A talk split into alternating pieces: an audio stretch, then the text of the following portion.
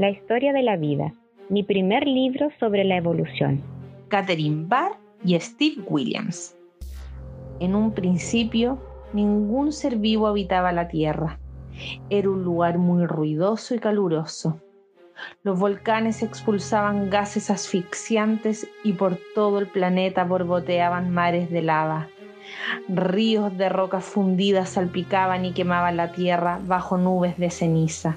Y desde el espacio, rocas gigantescas, llamadas meteoritos, se estrellaban contra los mares agitados. Desde las profundidades del mar, ardientes gases negros emanaban hacia la superficie de este extraño e inhabitado mundo. Hasta que un día, en la oscura profundidad del océano, sucedió algo asombroso. En las aguas tibias cercanas a los volcanes submarinos, llamados chimeneas negras, unos minúsculos trocitos flotantes se unieron. Eran tan diminutos que hubiera resultado imposible verlos. Podrían haber caído desde el espacio o salir burbujeando desde el fondo marino. Fueron el principio de la vida en la Tierra. Esta primera vida era tan solo una pequeña masa amorfa llamada célula. Con el paso del tiempo, las células comenzaron a vivir juntas, formando unas alfombrillas pegajosas cubiertas de baba, que pronto alcanzaron el tamaño de un montón de cojines. Para crecer, algunas células utilizaron la luz del sol, el agua y un gas que había en el aire. Entonces se multiplicaron y los mares se colmaron con millones de nuevas formas de vida. Algunas células liberaban un gas invisible llamado oxígeno, que cambió por completo el aire y también el color del planeta. El oxígeno rodeó al mundo convirtiendo las rocas oscuras en un espectáculo de tonos amarillentos, rojizos y marrones.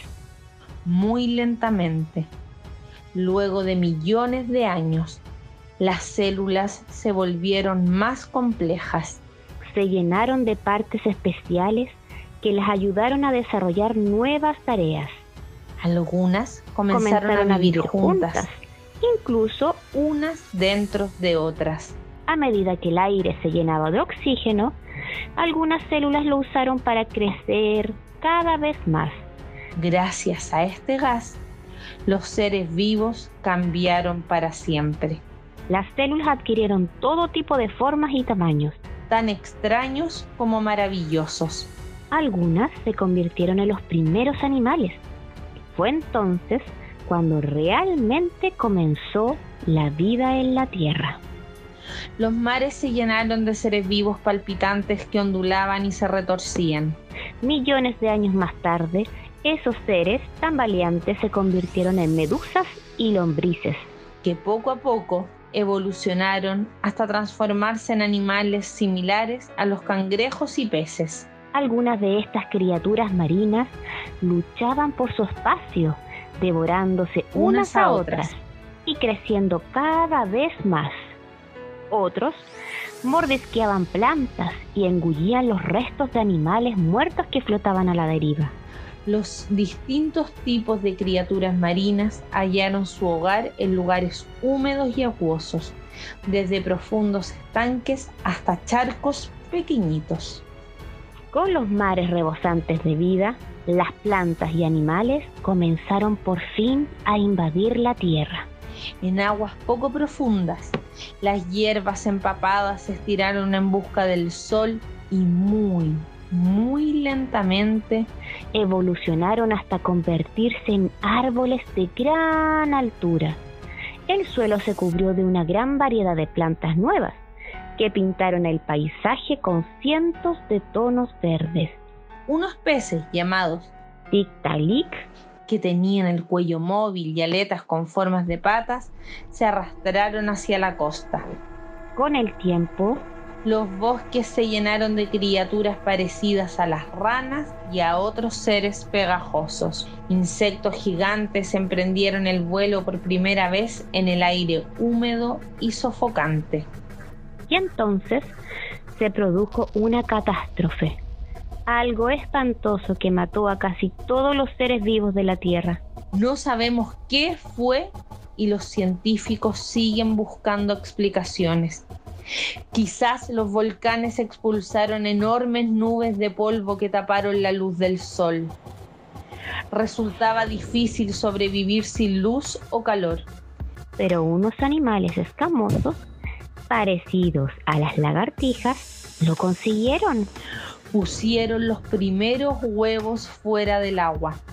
Se multiplicaron y crecieron incluso más que antes. Un tiempo después, se convirtieron en criaturas más enormes que han habitado la Tierra, los, dinosaurios. Cuando los gigantescos dinosaurios caminaron, la Tierra se estremeció. Mientras estos enormes reptiles se desplazaban con gran estruendo, otros circulaban los pantanos. Algunos eran realmente aterradores, grandes como una casa y de dientes afilados. Los más veloces eran unos dinosaurios pequeños y sin colmillos, que cazaban en las llanuras con sus patas en forma de gancho. Algunos comían plantas, mientras otros se comían a los demás dinosaurios. Deambulaban por toda la Tierra, que en aquel entonces era una isla gigantesca, recién comenzando a agrietarse y fragmentarse mientras extraordinarias criaturas similares a las lagartijas surcaban el aire. Cocodrilos enormes, tiburones y otros reptiles gigantes nadaban por los mares tibios. El aire, la tierra y el mar se llenaron de diversas plantas y animales. Unos animalitos peludos se escabullían por los agujeros de los frondosos bosques. Eran los primeros mamíferos porque dieron a luz a sus bebés. En vez de poner huevos. Todas, las, criaturas, peleaban por su comida y espacio. Solo los más capaces sobrevivían. En ese tiempo, las aves comenzaron a graznar y trinar. La tierra se llenó de colores cuando las primeras flores brotaron gracias a los rayos del sol. Con la ayuda de los insectos, estas flores se desarrollaron y extendieron, impregnando la brisa con nuevos aromas. Pero, una vez más, todo volvería a cambiar. Un meteorito gigantesco chocó con el planeta y cubrió de una gruesa capa de polvo todos los volcanes entraron en erupción. La lava avanzó cubriendo todo de ceniza. Las temperaturas bajaron y los seres vivos se extinguieron.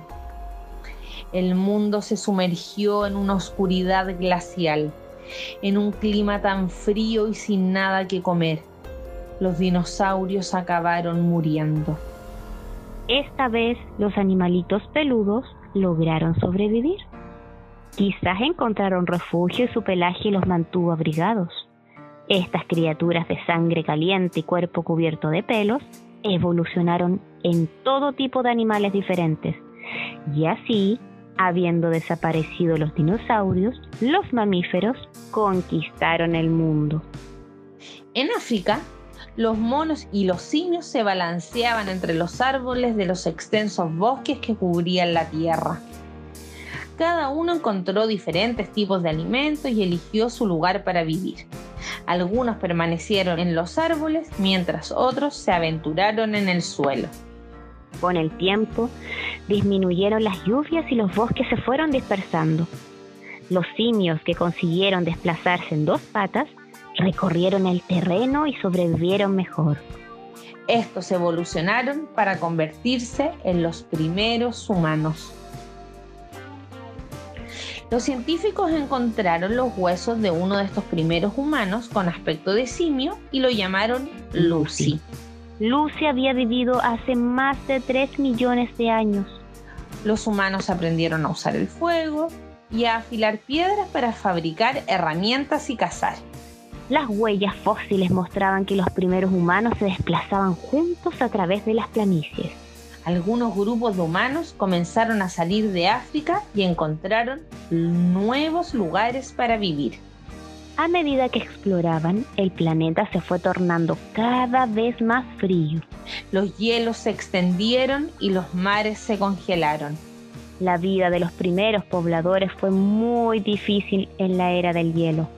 Aquellos que sabían usar herramientas y lograron mantenerse abrigados sobrevivieron mejor y se dispersaron por todo el planeta.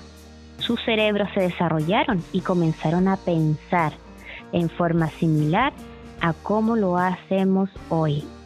A medida que la tierra se entibiaba, empezaron a sembrar y a cultivar alimentos. Todas las personas del mundo, incluso tú, descienden de estos sobrevivientes. Las personas, al igual que todos los seres vivos que habitan la Tierra, seguirán evolucionando en el tiempo. Aprendemos cada vez más sobre el mundo que nos rodea pero al mismo tiempo estamos destruyendo la naturaleza y cambiando el clima. Muchas plantas y animales se extinguen por causa de nuestras acciones. Los seres vivos se necesitan unos a otros para sobrevivir. Por, eso, nuestro, desafío, común es cuidar este planeta azul y verde que es nuestro hogar. Con o sin nosotros, el planeta continuará girando durante millones de años Así que el final de este libro está muy lejos de ser el final de la sorprendente historia de la vida en la Tierra. Leer para aprender, leer para saber, leer para entretener.